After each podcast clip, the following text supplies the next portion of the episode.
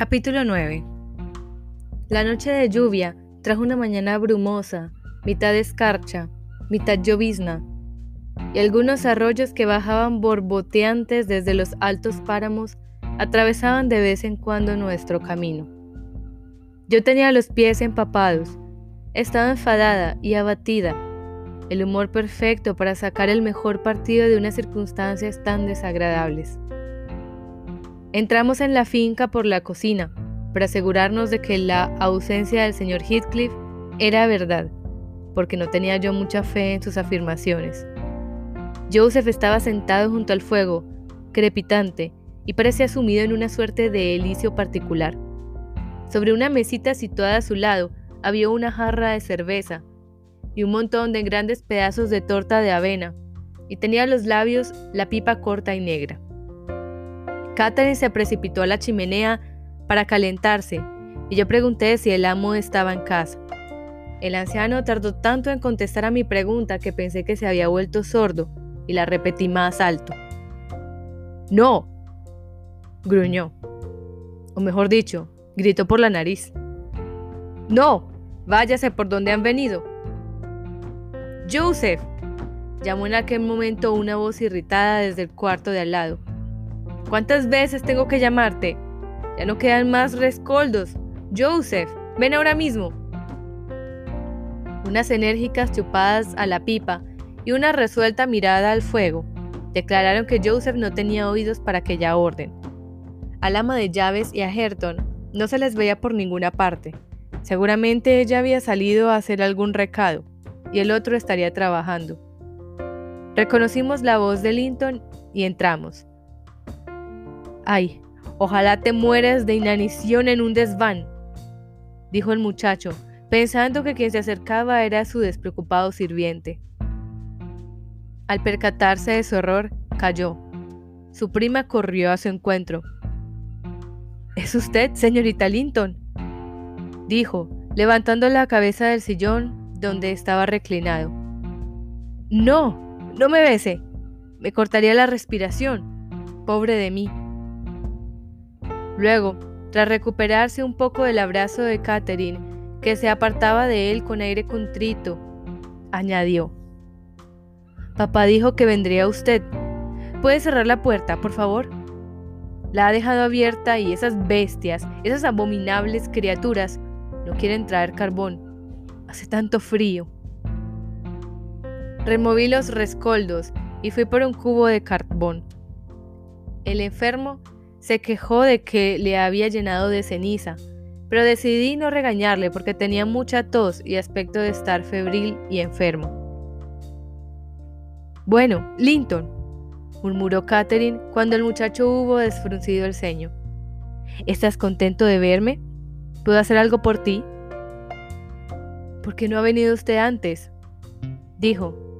Tenía que haber venido en lugar de escribirme, me cansaba muchísimo de escribir aquellas cartas tan largas. Hubiese preferido mil veces hablar. Y ahora ya no soy capaz ni de eso. Me pregunto dónde estará Sila. Podría ir a ver si está en la cocina. Esto último lo dijo mirándome a mí. Ni siquiera me había dado las gracias por mi otro servicio, y como no estaba dispuesta a ir de un lado a otro a sus órdenes, repuse. Allí no hay nadie aparte de Joseph. Quiero beber, exclamó inquieto, volviendo la cabeza. Desde que papá se marchó, Sila se pasa el día en Himerton. Es terrible. Y no me queda más remedio que bajar aquí porque los demás han decidido hacer oídos sordos a mis llamadas cuando estoy arriba. ¿Le cuida bien su padre, señorito Heathcliff? Pregunté, percibiendo que Catherine había dejado de intentar ser amable. ¿Cuidarme? Por lo menos les obliga a ellos a cuidarme un poco, exclamó. Son muy granujas. Sabe, señorita Linton, que ese animal de Herton se ríe de mí. Le odio. Es más, les odio a todos. Son unas criaturas odiosas. Katy se puso a buscar agua para darle. Encontró una jarra en el aparador, llenó un vaso y se lo trajo. Él le pidió que le añadiera una cucharada de vino de una botella que había en la mesa. Después de beber unos sorbos, pareció tranquilizarse y le agradeció su amabilidad. ¿Estás contento de verme? inquirió ella, reiterando su pregunta inicial y contenta de detectar el tenue albor de una sonrisa. Sí, lo estoy. Es una novedad oír una voz como la suya, repuso. Pero es verdad que me ha dolido que no quisiera usted venir, y papá me ha echado a mí la culpa de todo. Me tachó de lamentable, de rastrero y de inútil. Dijo que usted me despreciaba y que de haber estado él en mi lugar, a esas alturas ya sería más dueño de la granja que mi propio tío. Pero usted no me desprecia, ¿verdad que no, señorita? Me gustaría que me tuteases y me llamases Catherine o Katy, interrumpió ella. ¿Despreciarte? No. Después de papá y Ellen, te quiero más que nadie en el mundo, pero no quiero al señor Heathcliff. No me atrevo a venir cuando él regrese. ¿Estará fuera muchos días? No muchos, contestó Linton. Pero desde que ha empezado la temporada de caza, pasa mucho tiempo en los páramos. Podrías aprovechar su ausencia para hacerme compañía durante una o dos horas. Di que sí.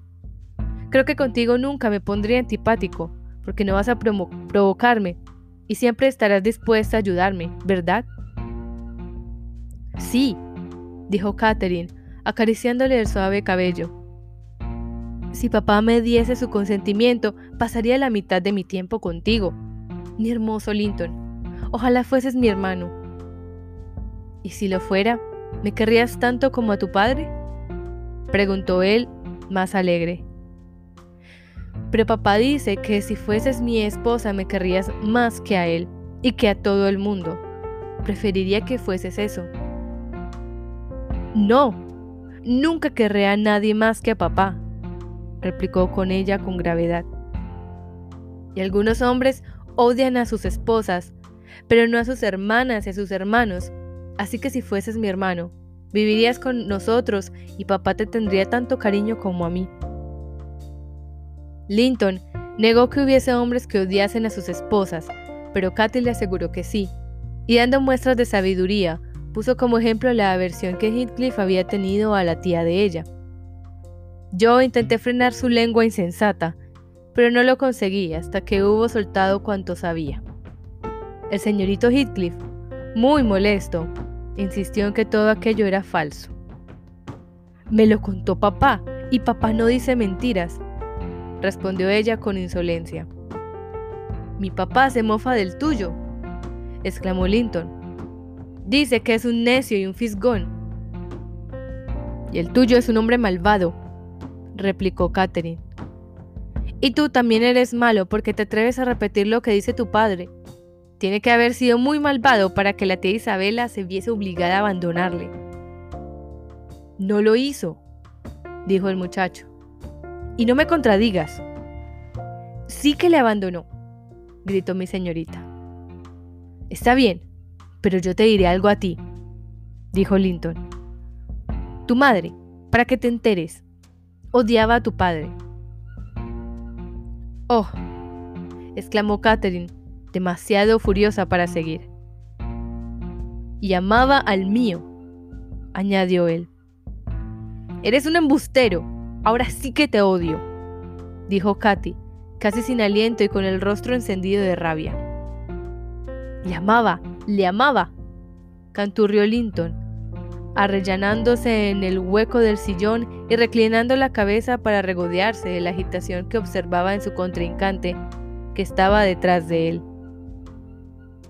Silencio, señorito Heathcliff, dije. Supongo que eso se lo ha dicho su padre. Pues no, y tú cállate la boca, respondió él. Le amaba, le amaba a Catherine. Le amaba, le amaba. Katy, fuera de sí, dio un violento empujón a la butaca e hizo caer a Linton al suelo.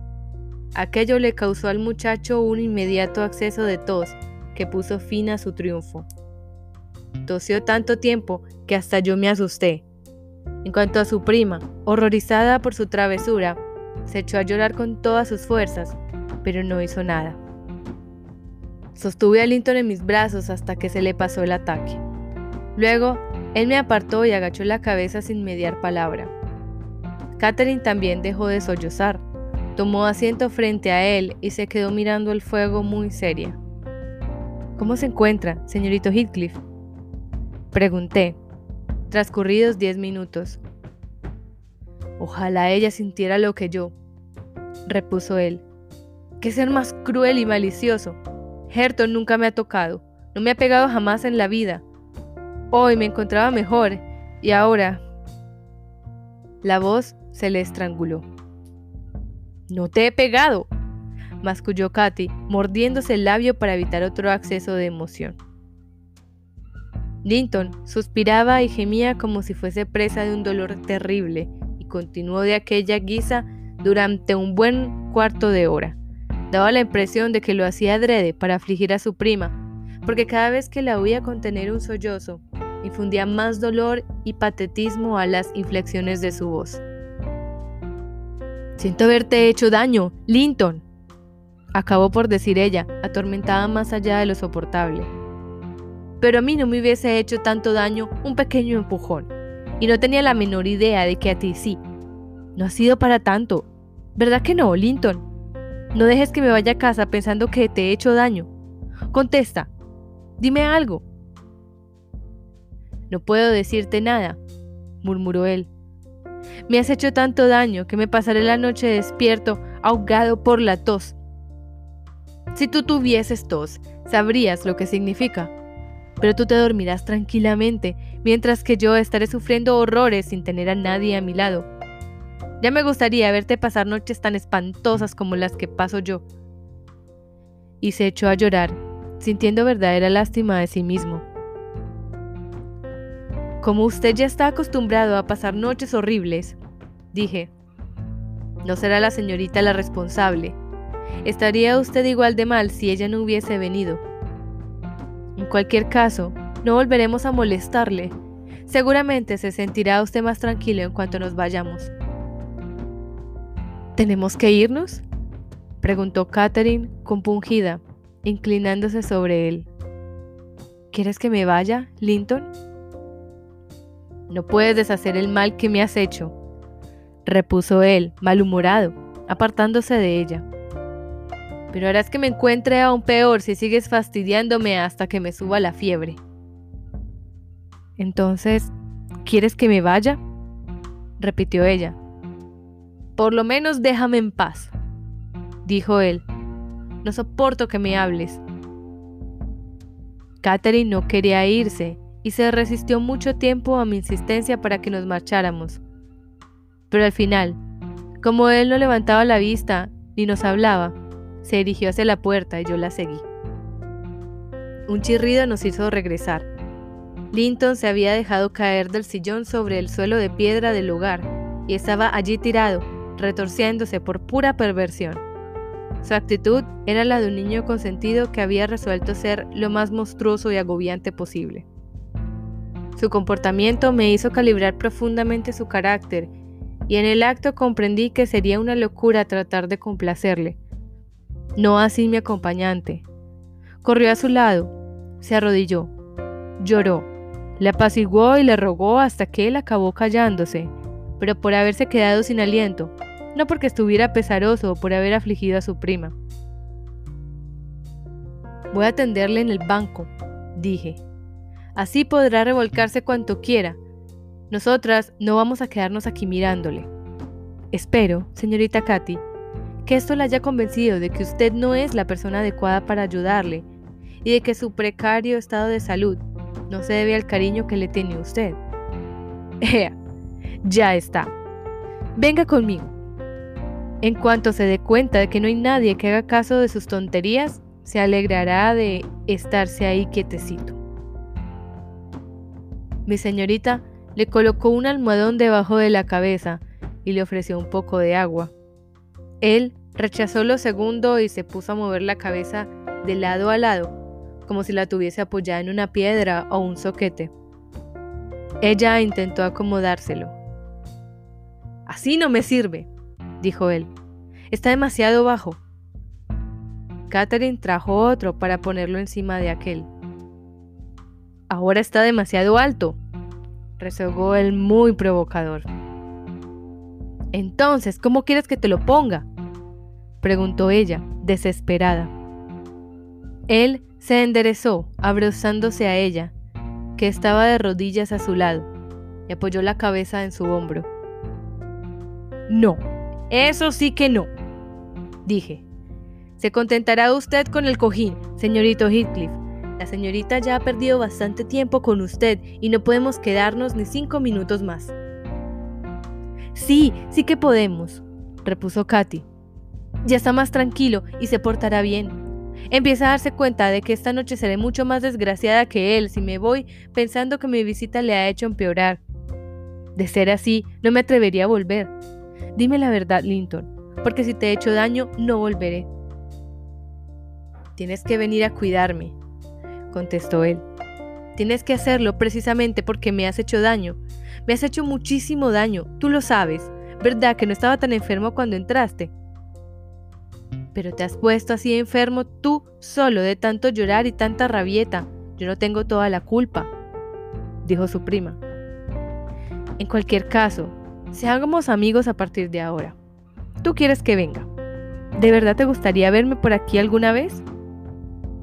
Ya te he dicho que sí, repuso él con impaciencia. Siéntate en el banco y deja que apoye la cabeza en tus rodillas. Eso hacía mamá durante las tardes que pasábamos juntos no te muevas y no hables. Pero puedes cantar una canción si sabes cantar o recitar una balada larga e interesante. Una de las que prometiste enseñarme. O si no, cuéntame un cuento, aunque preferiría una balada. Vamos, empieza. Catherine le recitó la balada más larga que sabía. Aquel entretenimiento les encantó a los dos. Linton quería oír otra, y luego otra, y así siguieron a pesar de que mis enérgicas protestas hasta que el reloj dio las doce y oímos a Herton en el patio que volvía para comer. ¿Y mañana, Catherine? ¿Volverás mañana? preguntó el joven Heathcliff, agarrándose a su vestido, mientras ella se levantaba a regañadientes. No, contesté yo, y tampoco volverá pasado mañana. Pero ella se inclinó para decirle algo al oído, y debió de darle una respuesta distinta a la mía porque a Linton se le alisó la frente. No piense que vamos a volver mañana, señorita. La regañé cuando ya estábamos afuera. Ni lo sueñe. No estará pensando en regresar, ¿verdad? Ella sonrió. Ya me encargaré yo de que no vuelva. Continué. Mandaré reparar el candado y no podrá usted escapar por ninguna otra parte puedo saltar la tapia, dijo ella, riéndose. La granja no es ninguna cárcel, Ellen. Si tú eres mi carcelera. Además, ya casi tengo 17 años. Soy una mujer hecha y derecha y estoy segura de que Linton se pondría bueno enseguida si me tuviese a mí para cuidarle. Sabes que soy mayor que él, más sensata y menos infantil. Ah, que sí. Y si le mimo un poco, no tardará en hacer lo que yo le diga. Es un encanto cuando se porta bien. Si fuese mío, haría él un pequeño tesoro. ¿Verdad que cuando nos acostumbrásemos el uno al otro no volveríamos a discutir nunca más? ¿No te gusta, Ellen? Que sí me gusta, exclamé. Es el chiquillo más malhumorado y enfermizo mayor de 10 años que he conocido en la vida. Menos mal que como auguró el señor Heathcliff, no llegará a los 20. Es más, dudo que llegue la primera primavera que viene. Y será una pérdida insignificante para la familia cuando les deje. Tenemos mucha suerte de que su padre se haya hecho cargo de él. Cuanta más amabilidad se le prodigara, más egoísta e insoportable sería. Me alegro de que no exista la menor posibilidad de que usted llegue a tenerle por esposo, señorita Catherine. Mi acompañante se puso muy seria cuando me oyó decir aquello. Debió de herirla, que yo hablara de su muerte tan a la ligera. Es más joven que yo, contestó, tras reflexionar un buen rato. Así que debería sobrevivirnos a todos, y lo hará. Por lo menos tiene que vivir tanto como yo. Posee las mismas fuerzas ahora que cuando se vino a vivir al norte. Estoy convencida de ello. No tiene más que un catarro, el mismo que papá. Tú me has dicho que papá se curará. En ese caso, ¿por qué no iba a curarse Linton? Está bien, está bien, exclamé. Después de todo, no tenemos por qué preocuparnos por eso, porque, escuche bien lo que voy a decirle, señorita, y váyase con cuidado porque mantendré mi palabra. Si usted intenta volver a cumbres borrascosas, ya sea conmigo o sin mí, informaré de ello al señor Linton. Y a menos que él le dé permiso, olvídese de reanudar las relaciones con su primo. Ya las he reanudado, masculló Katy enfurruñada. Pues tendrá que interrumpirlas, dije yo. Eso ya lo veremos, me contestó y salió al galope, dejando que yo las apañara como pudiera. Las dos llegamos a casa antes de la hora de comer. El amo se figuró que habíamos estado paseando por el parque, así que no nos pidió explicaciones por nuestra ausencia. En cuanto entré, corrí a cambiarme de medias y de zapatos porque tenía los pies calados pero aquella prolongada estancia en cumbres borrascosas ya había hecho su efecto. A la mañana siguiente tuve que guardar cama. Estuve tres semanas sin poder cumplir mis obligaciones, una desgracia que no me había ocurrido nunca y que gracias a Dios no ha vuelto a ocurrirme. Mi amita se portó como un ángel, venía a cuidarme y aliviar mi soledad. Aquel encierro me había dejado muy abatida. Para un cuerpo inquieto y activo, Estar inmóvil resulta agotador, pero pocas personas hubieran tenido menos motivos para quejarse que yo. En cuanto Catherine salía del cuarto del señor, Linton se venía a la cabecera de mi cama. Repartía su día entre los dos sin concederse un minuto de esparcimiento. Descuidaba sus comidas, sus estudios y sus juegos. Era la enfermera más cariñosa que jamás haya velado a un enfermo. Sabiendo que quería a su padre con locura, tiene que haber tenido muy buen corazón para darme tanto a mí. He dicho que repartía su día entre nosotros dos, pero el amo se acostaba pronto y yo casi nunca necesitaba nada después de las seis, así que la noche era suya. Pobrecita. Nunca me paré a pensar qué hacía después de la hora del té. Y aunque muchas veces, cuando entraba a desearme las buenas noches, le notaba nuevos colores en las mejillas y los finos dedos un tanto rosados. En lugar de suponer que aquello se debía a una cabalgada, hasta los altos y fríos páramos, lo atribuía al calor del fuego de la biblioteca.